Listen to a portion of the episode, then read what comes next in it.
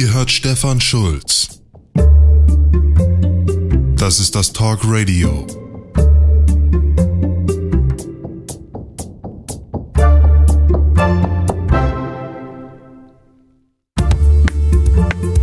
Wer keine Oma hat, braucht eine gute Freundin. Und wer keinen Partner findet, lebt einfach in der Gang. Die Familie stirbt aus und damit vielleicht die ganze Menschheit. Wir reden heute mal über den leeren Planeten. Das ist ein neues Buch. Hochinteressant. Könnte auch globale Rentnerrepublik heißen. Im 17. Talk Radio zur Rentnerrepublik, über die wir dann hier auch noch schreiben.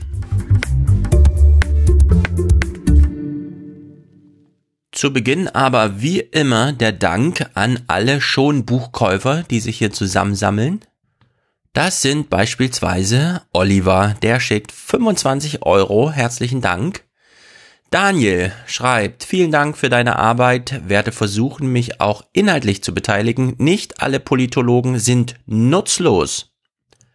Das stimmt, ich habe schon etliche Arbeiten von ausgewiesen guten Politologen auch in mein Citavi eingepflegt. 20 Euro von Daniel, sehr gut. Clemens schickt 3, sehr gut. Kai schickt 2,50 und weist darauf hin, geben ist seliger als nehmen. Sehr gut. Martin schickt 1,23 Euro, also 1,23 Euro, sehr gut. Annalena ist mit 2 Euro dabei. Samuel schickt 3,33 Euro und damit monetäre Liebesgrüße zum Gedeih der Rentnerrepublik. Leo schickt 3 und sagt, das ist gut für unsere Rentnerrepublik, so ein Buch. Valerian schickt 10 und sagt, gutes Konzept, freue mich auf das Buch. Sehr gut, die Vorfreude wächst. Bei mir auch. Konrad unterstützt mit 5 Euro, Oliver mit 25, denn er hat seine E-Mail-Adresse vergessen, also hat er gleich nochmal hinterhergeschickt. E-Mail-Adresse ist notiert, herzlichen Dank. Franz ist hier im Reigen aufgenommen, Grüße nach Hamburg, sage ich. Johannes bedankt sich für den Podcast und schickt 5, Andreas schickt einen Euro, Harald schickt gleich 50. Danke für die super Arbeit, die du dir machst. Danke an alle, die das auch so sehen und dich unterstützen. Sehr gut. Pascal schickt 2,50 Euro und Martin ebenso 2,50. Herzlichen Dank. Ihr habt's gemerkt. Ich hab's auch erst die Tage gemerkt. Zur letzten Folge ist schon länger als zwei Wochen her. Ich habe das ein bisschen übersehen, allerdings stand alles im Zeichen des Podcasts, denn letzte Woche habe ich Köln besucht, um mal die Räume für die Subscribe abzulaufen, damit wir da eine ordentliche Planung machen können. Hier wurde also nur die eine Podcastarbeit gegen die andere Podcastarbeit ähm, substituiert, wie man so schön sagt. Auf der anderen Seite standen die vergangenen Tage sehr im Zeichen des Inhaltekonsums bei mir, was die Rentnerrepublik angeht. Also das Buch ganz konkret. Und das ein oder andere muss ich doch ein bisschen umdenken vielleicht. Es finden Paradigmenwechsel statt, habe ich festgestellt. Zumindest gibt es kleine Veränderungen, bei denen ich mal gucken muss, wie weit ähm, man da graben muss, um ähm, den Weg wieder klar zu ziehen.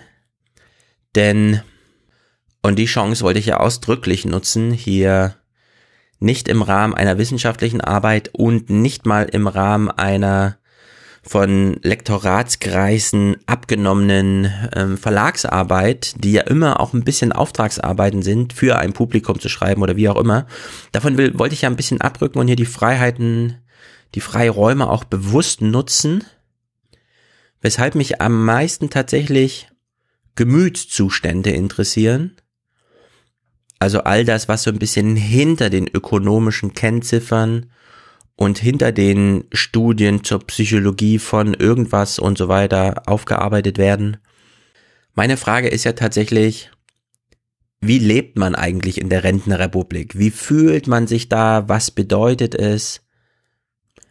Wie lieben wir? Was denken wir? Worüber grübeln wir nach? Was beschäftigt uns? Und so weiter und so fort.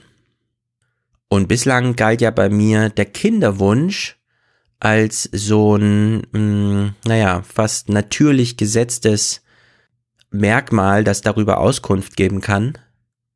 Ich bin also fast biologistisch an die Sache rangegangen und habe einfach für mich behauptet, es gibt so einen natürlichen Fortgang der Welt und der besteht in einer biologischen Reproduktion. Wie auch immer die zivilisatorischen Schichten über dieser Biologie aussieht, ein Kinderwunsch ist das Natürlichste auf der Welt. Und wer sich keine Kinder wünscht oder Kinder wünscht und sie dann nicht bekommt, der zeigt dann, dass etwas aus den Fugen geraten ist. Ich werde das nicht revidieren, allerdings ist es erklärungsbedürftig. Also ich werde dem ein Kapitel widmen, warum ich an dieser Fragestellung lange festgehalten habe und sie auch erstmal weiter gilt. Allerdings muss man so eine kleine Revisionschance einbauen, über die man dann später auch diskutieren kann. Denn die Faktenlage kann man nicht einfach übersehen. Es gibt die Shell Jugendstudie, die aktuelle, die allerdings auch schon von 2015 ist. In der kann man beispielsweise nachlesen, dass sich drei Viertel der Jugendlichen aus der Oberschicht, oberen Schicht, also über der Mittelschicht, Kinder wünschen. Im gleichen Alter ist der Kinderwunsch bei Kindern aus der Unterschicht gerade noch so zur Hälfte ausgeprägt. Wer also sich selbst einer ungewissen ökonomischen Zukunft ähm, voraussieht oder sie auch so von den eigenen Eltern erfährt, wünscht sich seltener Kinder. Diese Werte zum Kinderwunsch liegen diese ökonomischen Werte jetzt mal äh, nicht groß differenziert, jeweils durchgehend für die jüngere Generation über 50 Prozent. Bei der Frage wird also einfach die Präferenz abgefragt. Wünschst du dir für dich eigene Kinder später, um so ein familiäres Leben zu gestalten? Wenn man die Frage etwas allgemeiner formuliert, braucht man eigene Kinder, sagen 37 Prozent der jungen Männer ja und 44 Prozent der Frauen. Und auf die Frage, kann man eigentlich auch ohne Kinder, Zitat, genauso glücklich sein, sagen 40 Prozent der jungen Männer ja und immerhin auch schon 31 Prozent der Frauen. Wenn man hier den historischen Verlauf aus den älteren Jugendstudien nimmt, kann man da so eine gewisse Tendenz rausrechnen.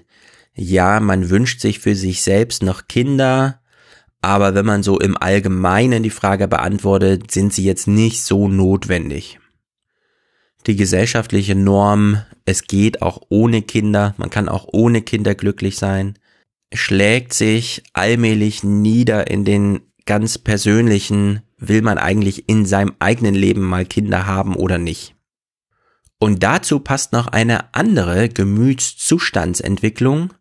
Da lese ich mal direkt aus der Jugendstudie. Bei den einheimischen deutschen Jugendlichen ohne Migrationshintergrund ist die Zustimmung zur Aussage, dass man eigene Kinder braucht, um glücklich zu sein, am geringsten, nämlich 38 Prozent. Auffällig ist aber, bei den deutschen Jugendlichen mit einem Migrationshintergrund fallen die Werte gegenüber 2010 stark ab und nähern sich denen der Jugendliche ohne Migrationshintergrund an. Der Wert für Jugendliche mit Migrationshintergrund liegt auch schon unter 50 Prozent, nämlich bei 44 Prozent. Und da gibt es natürlich jetzt zwei Herangehensweisen. Entweder schreibt man so eine Art Streitschrift. Man guckt sich also diese Entwicklung im Detail an, fragt dann auch die Jugendlichen, spricht mit Schülern und so weiter und kommt dann zu dem Schluss, dass die Familie aus der Gesellschaft hinausgetrieben wird, weil sich die Gesellschaft irgendwie verändert dann ist man so ganz schnell bei einer Ideologiekritik, also der Neoliberalismus, die Marktwirtschaft, die Arbeitswelt, wie auch immer.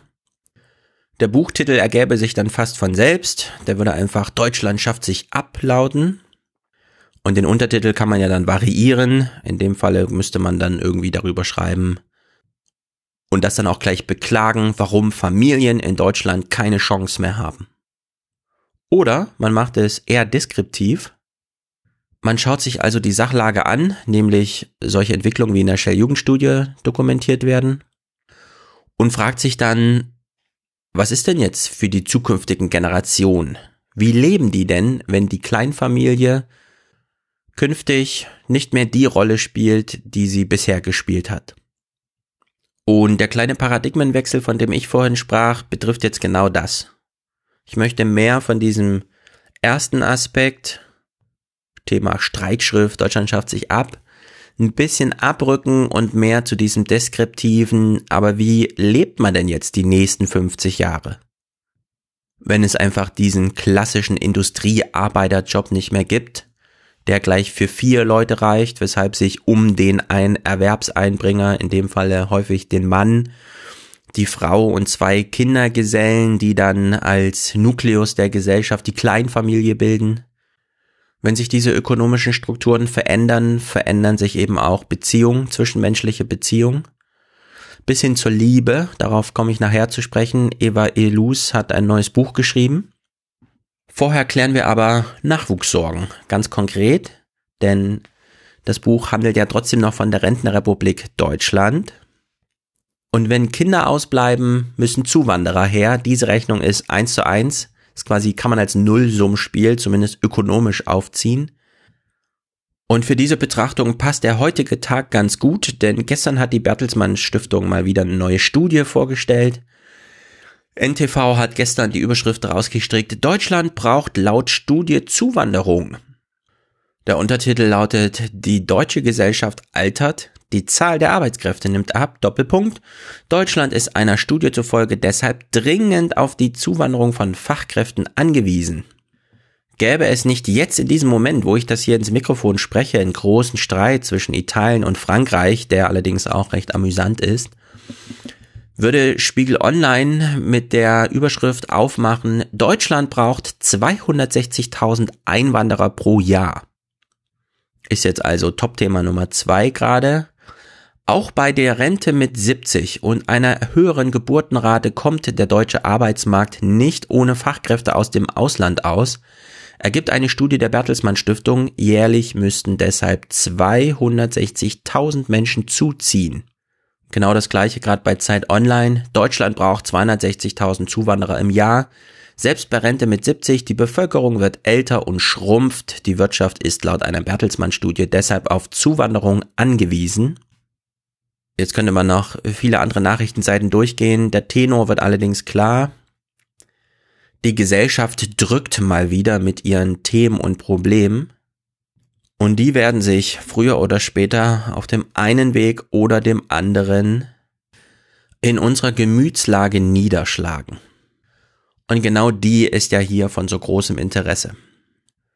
Vergangenen Dienstag gab es dazu nun eine hochinteressante Publikation zweier kanadischer Autoren, Daryl Bricker und John Ibbitson.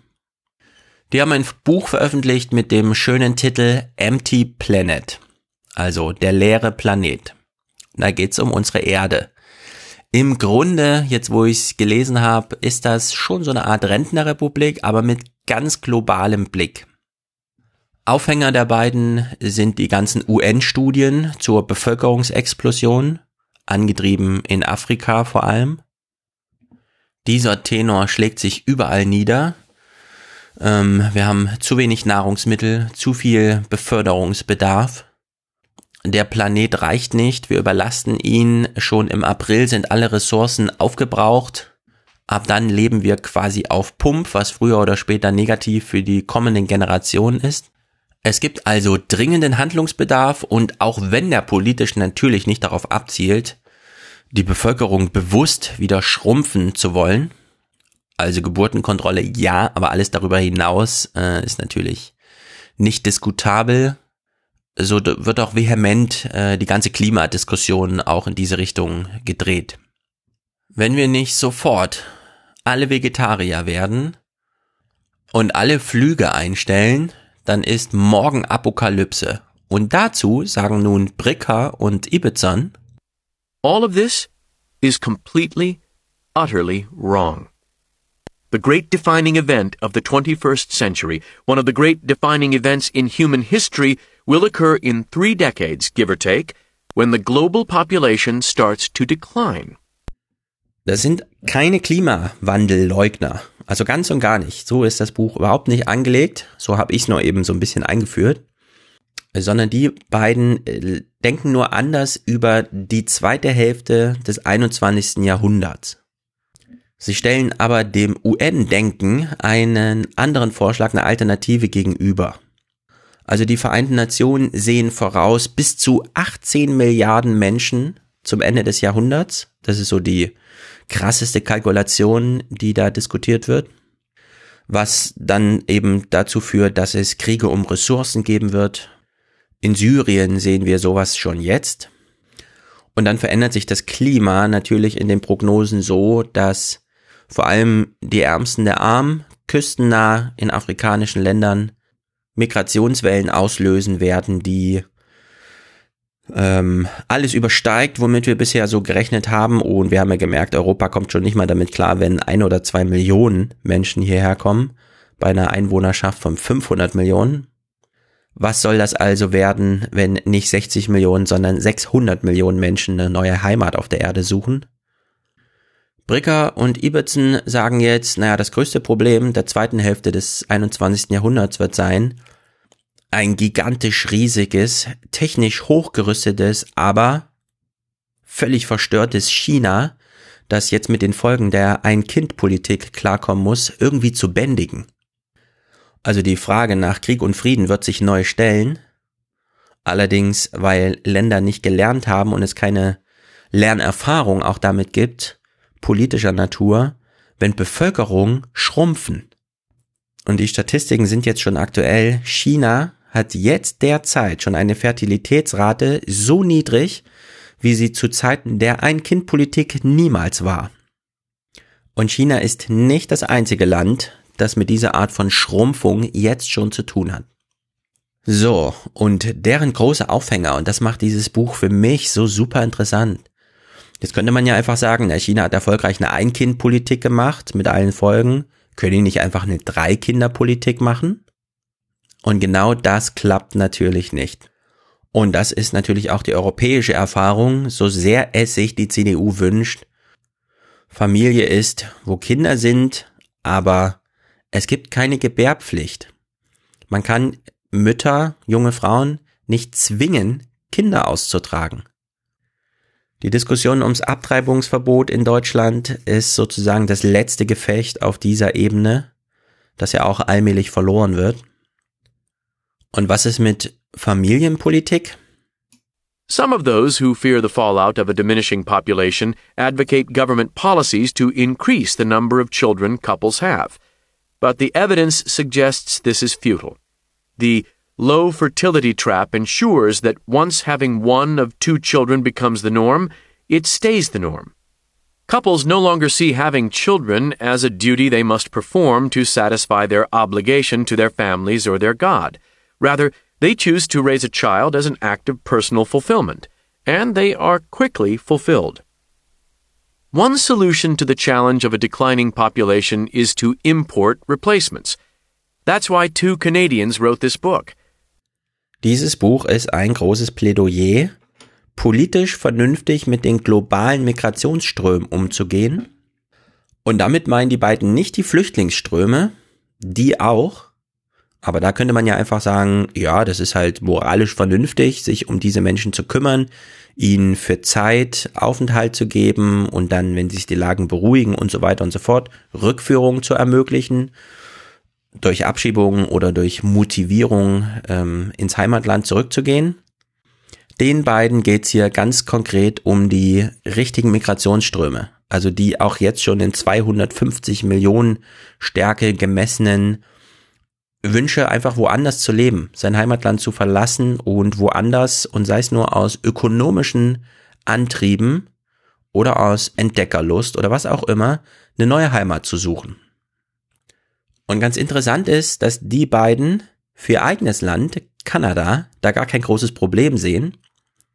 Das Buch lässt sich also auch als so eine Art, na wie soll man sagen, Abhandlung bis hin zur Abrechnung mit der Welt lesen, wobei die beiden kein Hehl daraus machen, dass sie sich doch sehr arg wundern, wie das so in Europa und in Asien zugeht, wo man einfach keine Immigration haben will, politisch, während sie selbst ähm, ein neues amerikanisches Jahrhundert äh, voraussehen, weil Trump wahrscheinlich sehr gut überstanden werden kann politisch und ein neuer Kandidat, ein neuer Präsident richtige Anti-Trump-Politik macht und die Welt sozusagen nach Amerika einlädt, In Kanada genau die gleiche Entwicklung, also Bevölkerungswachstum, Wirtschaftswachstum, kein Problem mit Überalterung, kein Problem mit einem überbordenden Sozialstaat, der sich um zu viele Rentner kümmern muss, sondern im Grunde ausgeglichene, zumindest nach ökonomischen Gesichtspunkten, ausgeglichene, ausbalancierte Volkswirtschaften,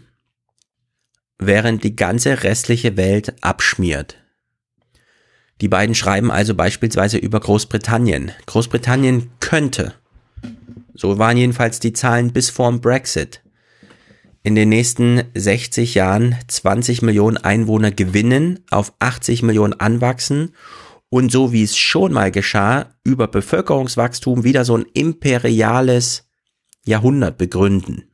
Damit ist natürlich jetzt nicht die Seefahrerei und die Eroberung und Kolonialisierung der Welt gemeint, aber eine gewisse ökonomische Dominanz steckt doch drin, denn eigentlich sind alle Potenziale in England da.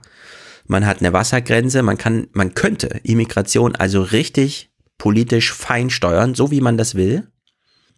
Und man ist das Heimatland der englischen Sprache. Alle auf der Welt sprechen Englisch, auch wenn die asiatischen Sprachen schon überholt haben, aber nur aus quantitativen Gründen. Alle auf der Welt, die auf ihre eigene Biografie Wert legen und sie gestalten wollen, sprechen Englisch oder sind dabei, es gerade zu lernen.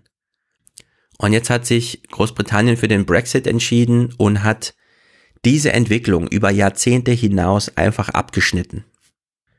Und wie gesagt, bei Trump ist es ein bisschen optimistischer, der Ausblick aus der Perspektive der beiden Autoren. Denn Trump, wie gesagt, ist nur Präsident für eine oder maximal zwei Amtszeiten. Danach kommt auf jeden Fall was anderes und vielleicht wird ein Kontrapunkt gesetzt. Also so wie Trump ein Kontrapunkt für Obama war und einfach Vorzeichen umgekehrt hat, ist ja genau so eine Art von Neustart in Amerika politisch wieder möglich, wenn dann erstmal das Präsidentenamt neu besetzt ist. Die beiden haben dann ein sehr interessantes Kapitel über das alte China, denn alle Entwicklungen, auf die wir ja in Europa so stolz sind, also Papier, Sprengstoffe aller Art, große industrielle Entwicklung, Dampfmaschine, Schiffbau und der ganze Kram. Das hat ja tatsächlich alles in China schon viel früher stattgefunden, aber dann hat sich das Land entschieden, sich einzumauern und zu isolieren. Und die Folgen sah man quasi bis vor 20 Jahren. Armut, Hunger, ländliche Regionen völlig abgeschieden, Wäre China damals mit seinen Schiffen, statt sie alle zu verschrotten, tatsächlich auf See gefahren und wäre auch dabei geblieben bei dieser Seefahrt, dann hätte dieses chinesische Jahrhundert, was wir jetzt so am Horizont sehen, schon vor 300, 400 Jahren stattgefunden. So wurden es allerdings mehrere europäischen Jahrhunderte. Und warum? Weil sich Europa nie politisch einigen konnte die Länder also intern ständig in Konkurrenz und auch in Konflikt zueinander standen. Und selbst Totalvernichtungen wie die Weltkriege haben an der Vormachtstellung Europas nicht viel geändert. Also diesen Punkt, den die beiden nicht im Detail jetzt durchdiskutieren, aber man kann es historisch festhalten, Migration und ethnische Diversität sind die Trümpfe überhaupt wenn man volkswirtschaftlich Erfolg haben will. Bevölkerungswachstum ist dafür zwingend notwendig und Bevölkerungsschrumpfung ist sozusagen die Apokalypse. Familienpolitik funktioniert nicht, also muss man, wenn man diesen politischen Will übernimmt, wie die beiden, was man unseren westlichen Politikern auf jeden Fall unterstellen kann, muss man im Grunde alles auf Migration setzen. Und es passiert aber genau das Gegenteil. Und jetzt wird es auch für die europäische oder im Speziellen die deutsche Rentenrepublik interessant, denn die beiden machen einen ganz interessanten Punkt, der sich faktisch nicht von der Hand äh, weisen lässt. Bevölkerung schrumpfen, das wissen wir bei einer Fertilitätsrate von 2,1 Kindern pro Frau. Dieses 0,1 braucht man immer noch, weil es immer noch Kindersterblichkeit gibt beziehungsweise Lebenserwartung nicht bei jedem Einzelnen völlig ausgereizt wird. Und es wäre falsch zu sagen, dass das jetzt ein Problem der Moderne ist, also der letzten, was weiß ich, 30, 40 Jahre, dass Deutschland dieses zumindest Stagnationsziel von 2,1 Kindern pro Frau nicht erreicht. Denn die beiden sagen, das begann alles mit der Industrialisierung und seit 100 bis 150 Jahren erreichen die europäischen Länder dieses politische Ziel von 2,1 Kindern pro Frau plus nicht mehr. Aber höre ich euch denken, und das habe ich auch gedacht, was ist denn mit dem Babyboom? In Deutschland gab es doch nach dem Krieg einen Babyboom. Gab es dazu nicht auch eine korrespondierende globale, zumindest europäische Entwicklung? The boom started later in West Germany, which needed a decade to rebuild and to see its own economic miracle, the Wirtschaftswunder, take hold. Throughout the developed world, mothers had a lot more children in the late 1940s and throughout the 1950s until the curve began to bend in the 1960s back toward the close to replacement rate that it had reached at the outbreak of the war. The baby boom is best seen as an anomaly. Der Babyboom war eine historische Anomalie, statistisch total auffällig, ähm, weil die Entwicklung vorher schon in andere Richtung ging und jetzt, wie wir 50, 60 Jahre nach dem Babyboom wissen, auch wieder dahin zurückkehrte zu den Fertilitätsraten der Stagnation, die es schon vor dem Krieg gab, die der Krieg dann ein bisschen gedrückt hat und danach gab es diese Kompensation. Hinsichtlich Gemütszuständen ist dieser Babyboom hochinteressant, denn was wäre denn mit einem Argument, das einfach lautet Friedenszeiten, obwohl man bei der eigenen nahen Verwandtschaft noch sieht, was Krieg eigentlich bedeutet, Friedenszeiten plus eben Nachkriegszeit bedingten Wirtschaftswachstum führt einfach zu sehr viel Zufriedenheit, Zuversicht, Perspektiven, die sich ergeben beim Blick in die Zukunft also gründet man Familien. Und wenn ich sage, man gründet Familien, vielleicht müsste man, je nachdem, wie weit die Diskussion geht, wenn ich dann konkret darüber schreibe, sagen, damals wurde Familie nicht einfach gegründet, sondern damals wurde Familie tatsächlich als Familie erfunden. Christian and familial conventions, which had always condemned both bastardy and divorce, pushed for early marriage and large families, the surest way to tame the young, especially young men.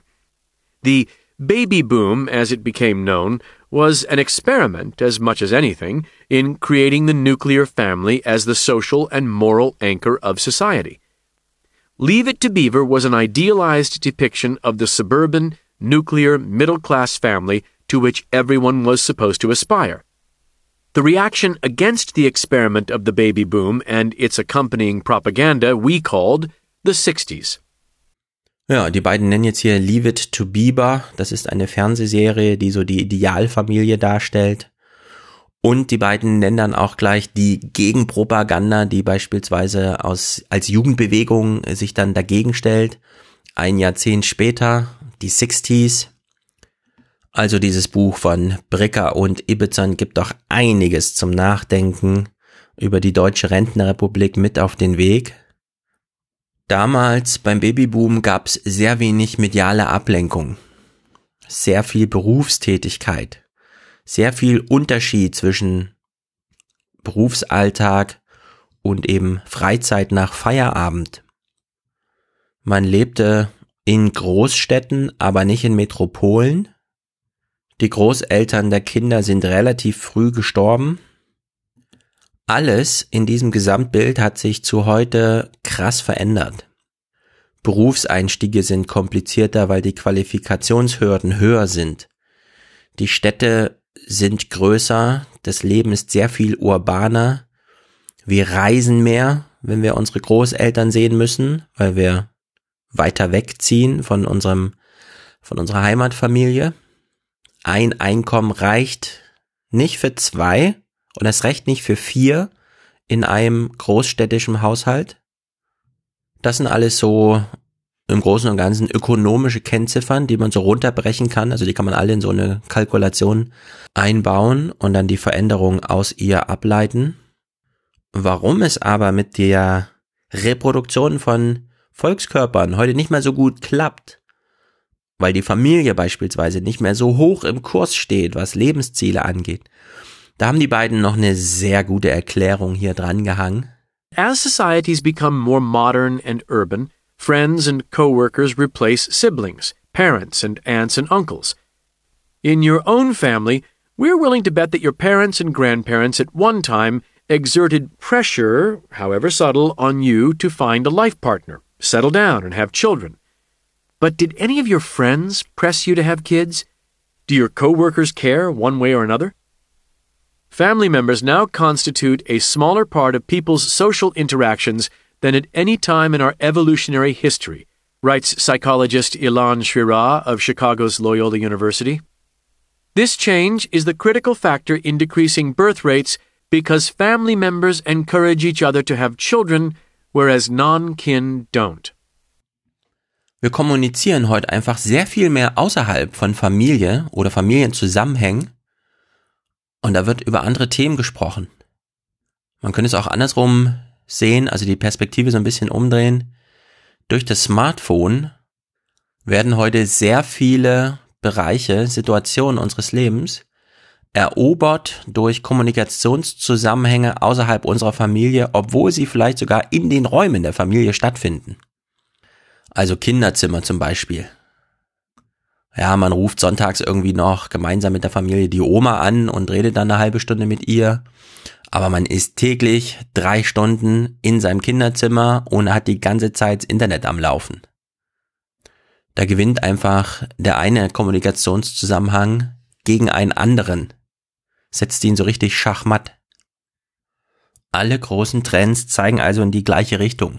Unser mediales Verhalten, die Verfügbarkeit von Empfängnisverhütungen in verschiedenen Formen, Urbanisierung, eine gewisse Abriegelung für oder der Arbeitsmärkte. Man kann nicht mehr einfach so hineinstolpern mit 15 Jahren, sondern man muss erstmal eine ordentliche Ausbildung, bei der man sich auch schon für sehr vieles festlegt und sehr vieles ausschließt aus der eigenen zukünftigen Biografie machen. Das führt einfach zu der ein oder anderen politischen Entwicklung, insbesondere in Europa, über die die beiden hier schreiben und ich finde, sie treffen den Ton ganz gut. Thank God Bulgaria so far is one of the most well-defended countries from Europe's immigrant influx.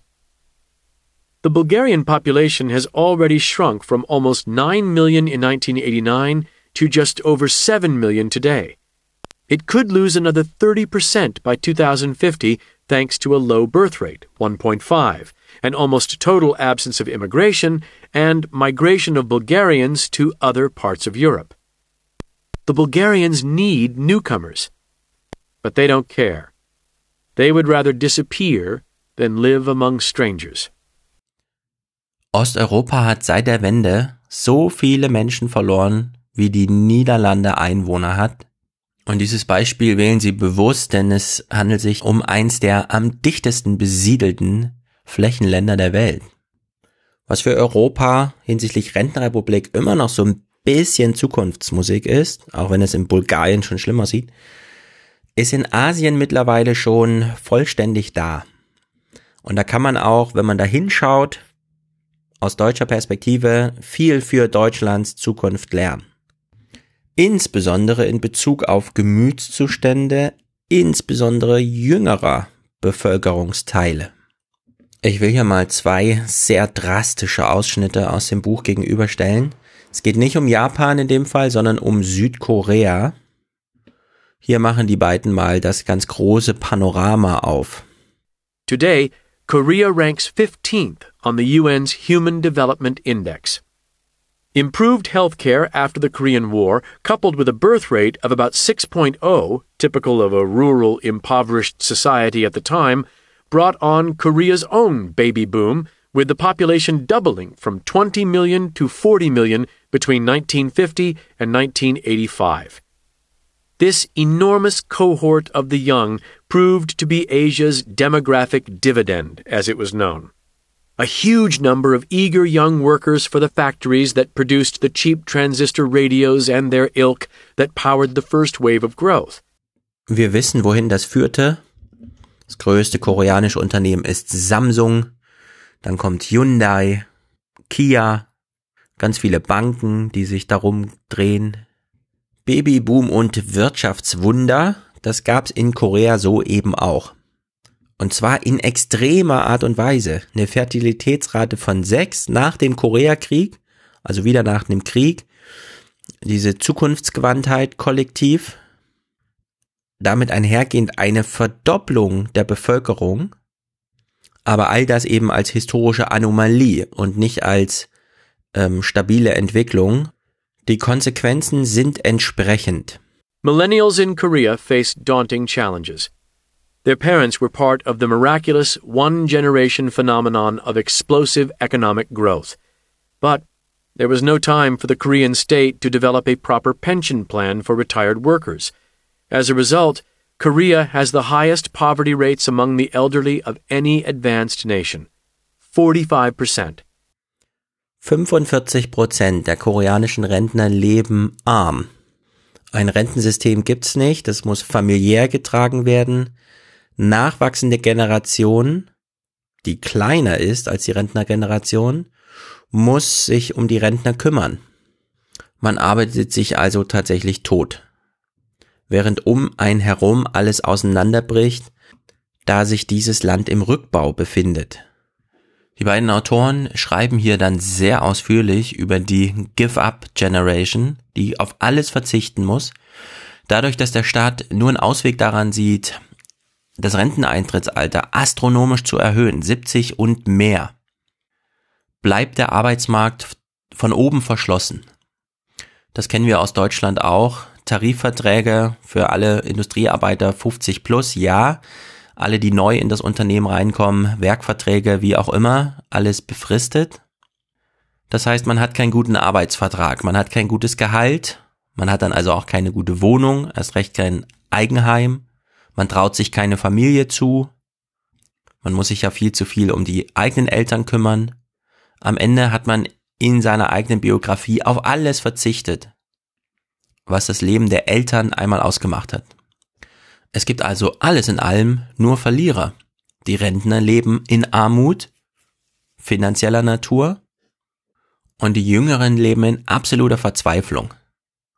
Das Nachwuchsproblem ist dadurch so groß geworden, dass der Staat in sowas hier Hoffnung setzt.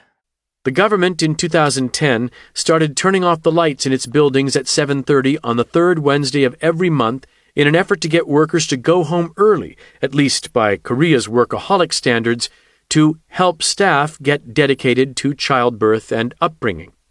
But so far, to no avail.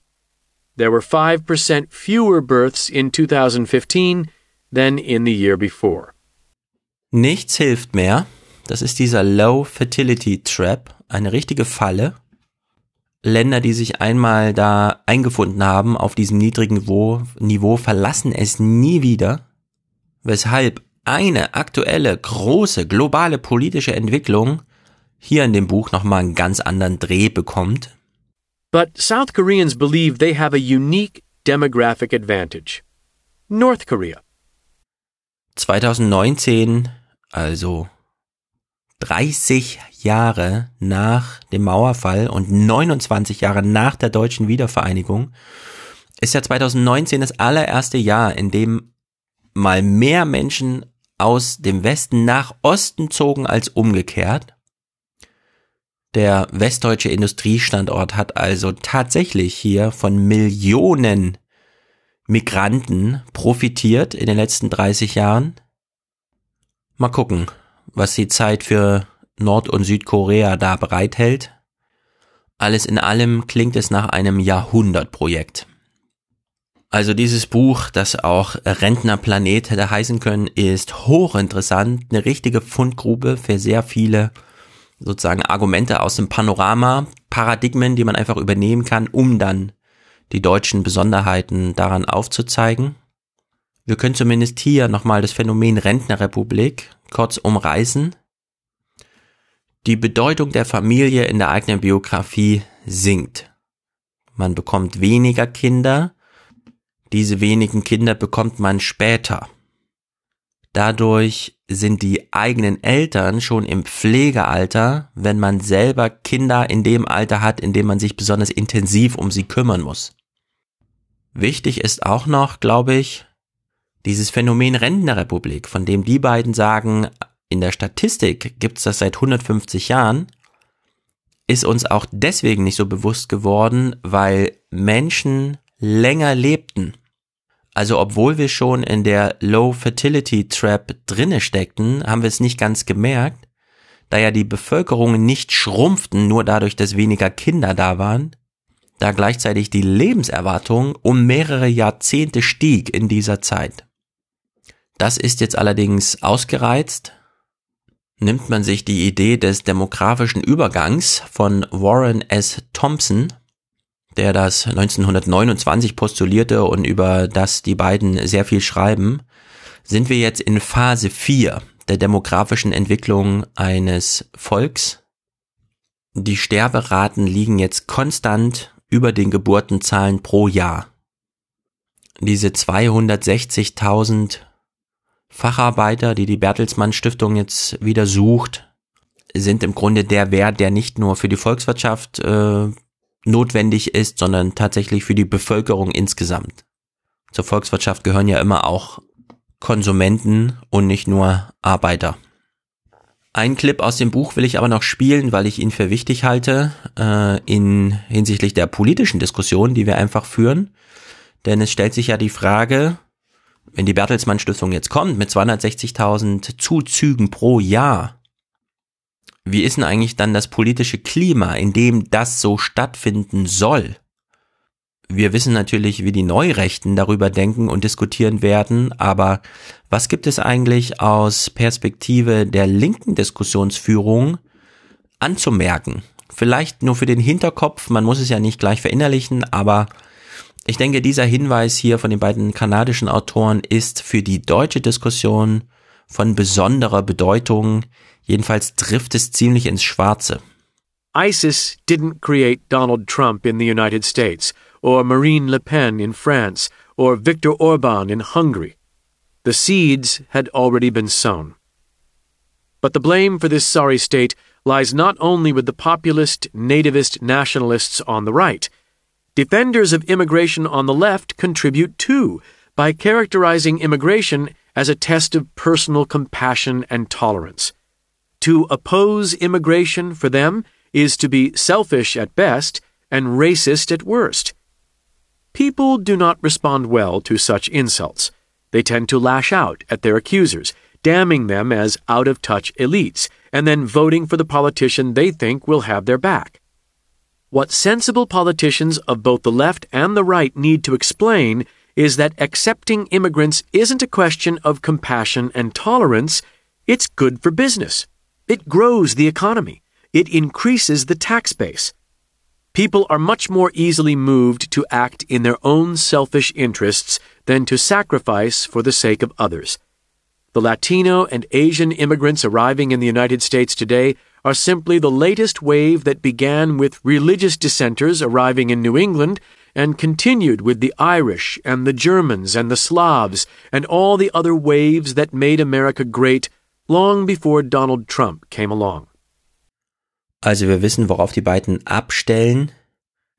Man kann natürlich kritisieren, dass man hier so aufs Ökonomische abstellt, also dass Migranten einfach gut fürs Business sind. Aber darin liegt so eine gewisse, so ein gewisser kleinster gemeinsamer Nenner mit neurechten Mitdiskutanten. Denn was wollen die denn?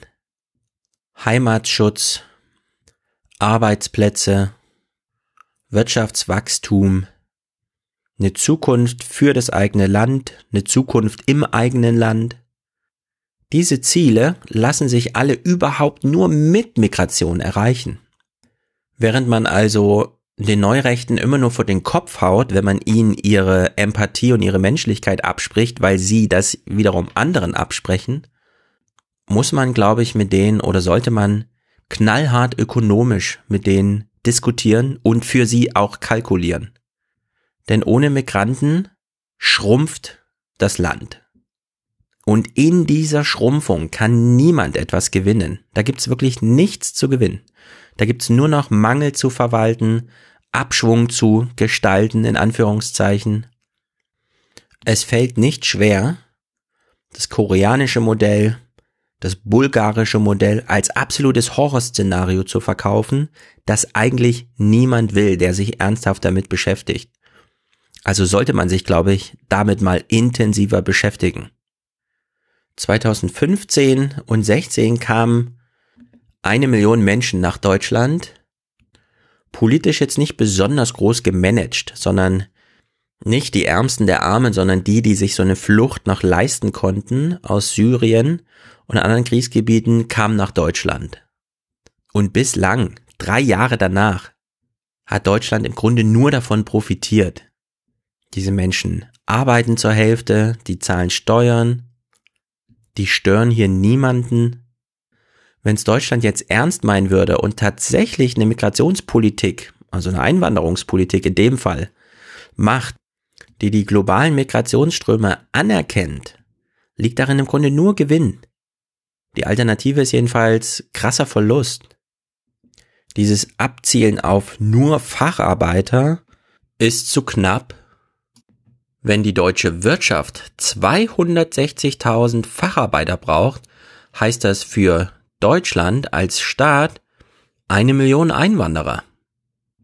Und das sollte man dann auch genauso kommunizieren. Die Facharbeiter kommen nicht einfach so und erst recht nicht allein. Die beiden Autoren sind jedenfalls sich da völlig einig und plädieren da auch dafür und kommen aus Kanada, wo genau dieses Modell, was sie postulieren, funktioniert. Es gibt kaum eine Migrationsform in diesem großen Maßstab, also auf Länder bezogen.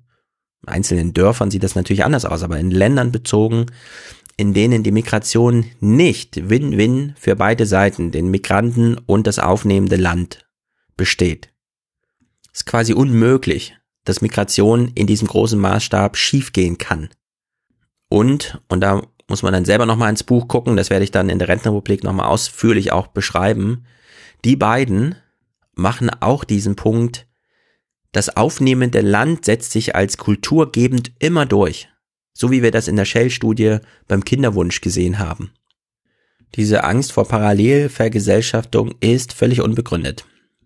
So stark kann die Kultur, die Migranten selbst mitbringen, gar nicht sein, als dass sie sich gegen diesen deutschen Gemütszustand irgendwie erwehren kann. Die Idee, dass sich beispielsweise Länder Europas kolonialisieren ließen, durch, was weiß ich, afrikanische Migrantenströme. Ist ja völlig Banane, so eine Idee. Naja, so viel zu dem Buch. Es ist ein spektakuläres Buch. Ich empfehle es sehr. Einige Fragen, die durch das Buch noch gestellt werden, in diesem großen globalen Kontext, der mindestens ein Kapitel wert ist, werden übrigens im März beantwortet. Da kommt nämlich gleich der nächste große Hammer von Paul Morland und das Buch wird The Human Tide heißen, also die Menschenwelle. Soweit ich das jetzt in Vorabrezensionen gelesen habe, geht es da darum, die Demografie mal als historischen Akteur großer politischen Entwicklung darzustellen. Also alle Geschichten rund um Empires, das britische, das amerikanische, wie auch immer. Diese Entwicklung, diese politischen Dominanzen, die ging doch immer einher mit Bevölkerungsentwicklung, die in dem Fall natürlich immer Wachstum sind. Viele der aktuellen politischen Diskussionen begegnen uns da immer noch so ein bisschen wieder, beispielsweise in Deutschland rund um zum Thema Abtreibung und Straffälligkeit und Informationsrechten. Das sind ja alles Nazi-Gesetze, wie man heute so schön sagt. Stimmt, aber kann man natürlich auch nochmal historisieren, dieses Argument, denn es waren nicht nur die Nazis, die diese Form von Bevölkerungswachstum als politischen Wunsch äh, verkündet und auch, soweit sie konnten, durchgesetzt haben. In Großbritannien galt jedenfalls lange, ein voller Kindergarten bedeutet rassische und nationale Dominanz. Die Franzosen haben das ganz ähnlich gehandhabt, wir Deutschen sowieso, wie gesagt. England ist jedenfalls im 19. Jahrhundert von vier auf 30 Millionen Einwohner gewachsen. Und können ja mal gespannt sein, was in dem Buch da drin steht, wie das Einflüsse auf die Weltpolitik gehabt hat. Zum Abschluss heute will ich nochmal über ein anderes Buch sprechen. Eva Ilus, Warum Liebe endet. Ich habe es nicht gelesen, es kam im Oktober schon. ist sozusagen Nachfolgebuch von Warum Liebe weh tut. 2011 sind natürlich Titel, die so ein bisschen, hm, naja gut, okay, muss man nicht zwingend lesen.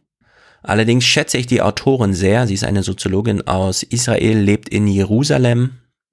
Und da sich viele Leserinnen, vor allem der Berliner Zeitung, ein Interview mit ihr gewünscht haben, erschien dort eins, das für uns hier ganz interessant ist, auch in Bezug auf äh, Empty Planet, um da nochmal diese ähm, Veränderung der Familie nachzugehen. Eva Ilus bescheinigt uns Deutschen sehr viel Liebe. Zitat, für mich persönlich scheinen Beziehungen in Deutschland gleichwertiger und romantischer zu sein als hier in Israel oder auch in Frankreich. Sind Franzosen nicht die größeren Romantiker? lautet dann natürlich die Anschlussfrage. Nein, das ist ein Klischee. Das denkt man vor allem in Amerika. Ich könnte mir vorstellen, dass Amerikaner inzwischen Romantik als Kitschkult sogar mehr pflegen als Franzosen.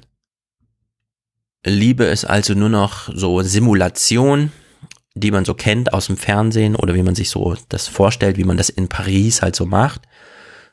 Man ahmt das dann einfach nach und entsprechend lebt man es dann natürlich auch, so funktioniert's. Allerdings gibt's dann doch die eine oder andere Änderung zu vermerken. Man fragt sich ständig, sagt Ilus, was ist eigentlich der nächste Schritt, wenn man so eine Paarbeziehung gerade aufbaut? Und was sind die Konsequenzen daraus? Die Ungewissheit ist enorm gestiegen. Es gibt heute keine andere soziale Beziehung, die so viel Unsicherheit verbreitet wie die Liebe. Also der Anfang einer Familiengründung beginnt nicht etwa mit, man sucht einen sicheren Hafen, sondern man erfährt erstmal sehr viel stürmische See. Und dann führt sie fort, wissen Sie, Familie ist die einzige Art von Beziehung, die durch den Kapitalismus noch nicht transformiert wurde alles im Leben kann man sich aussuchen, aber nicht die Familie. Die wählt man nicht, die hat man. Dadurch nimmt sie in der Gesellschaft einen ganz besonderen Platz ein. Das finde ich interessant, weil sie stolpert hier so rein in dieses Argument. Ich weiß natürlich nicht, wie streng das in ihrem Buch ist, aber dass sie mit Familie tatsächlich den Reproduktionszusammenhang nimmt. Also die Mutter, der Vater mit dem jeweiligen Kind oder den Kindern und den eigenen Eltern, aber nicht so sehr die Beziehung zwischen Mutter und Vater in dem Fall. Die Altersunterschiede werden immer größer zwischen Männern und Frau, beobachtet sie. Frauen werden selbstbewusster, es kommt häufiger zu Trennungen, auch später, wenn Familie schon gegründet wurde, also Kinder schon da sind. Und wenn sich dann Gesellschaft so durchschlägt, wie wir es vorhin schon bei der Shell-Studie diskutiert haben, wie wir es anhand von MT Planet eben angesprochen haben, dann sagt sie dazu, Beziehungen werden heute überhaupt nicht mehr angefangen. Japan ist in dieser Hinsicht führend. Seit mehr als einem Jahrzehnt ist es so, dass junge Leute gar nicht erst versuchen, einen Partner fürs Leben zu finden. Und die Frage, und dann auch keine Kinder mehr bekommen?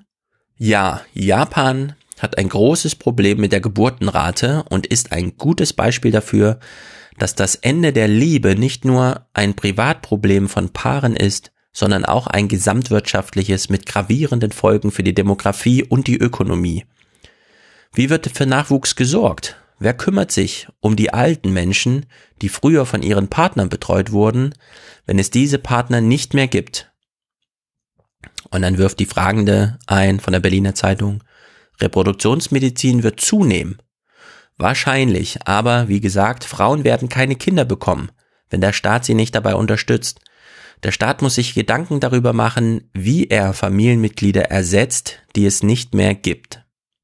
Frage von der Berliner Zeitung. Das klingt alles sehr pessimistisch. Gibt es irgendetwas Gutes an dieser Entwicklung? Ich denke, dass der Kapitalismus der Neoliberalen unser Liebes- als auch unser Gemeinschaftsleben zerstört.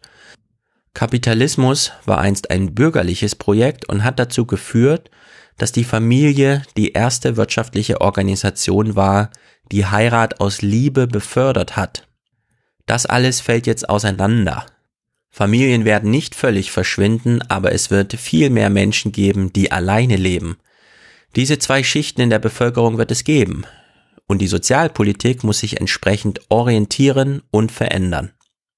Soweit so gut, das kann man jetzt als Kritik lesen, aber die Lösung, die sie jetzt unten in das Gespräch noch einbaut, die finde ich, wie soll man sagen, nicht bedenkenswert, sondern wenn man das mal ernsthaft in einer Fernsehdiskussion oder so anführt, dann würde das doch zu der einen oder anderen Diskussion ganz automatisch führen, denn sie schreibt oder sagt in dem Fall.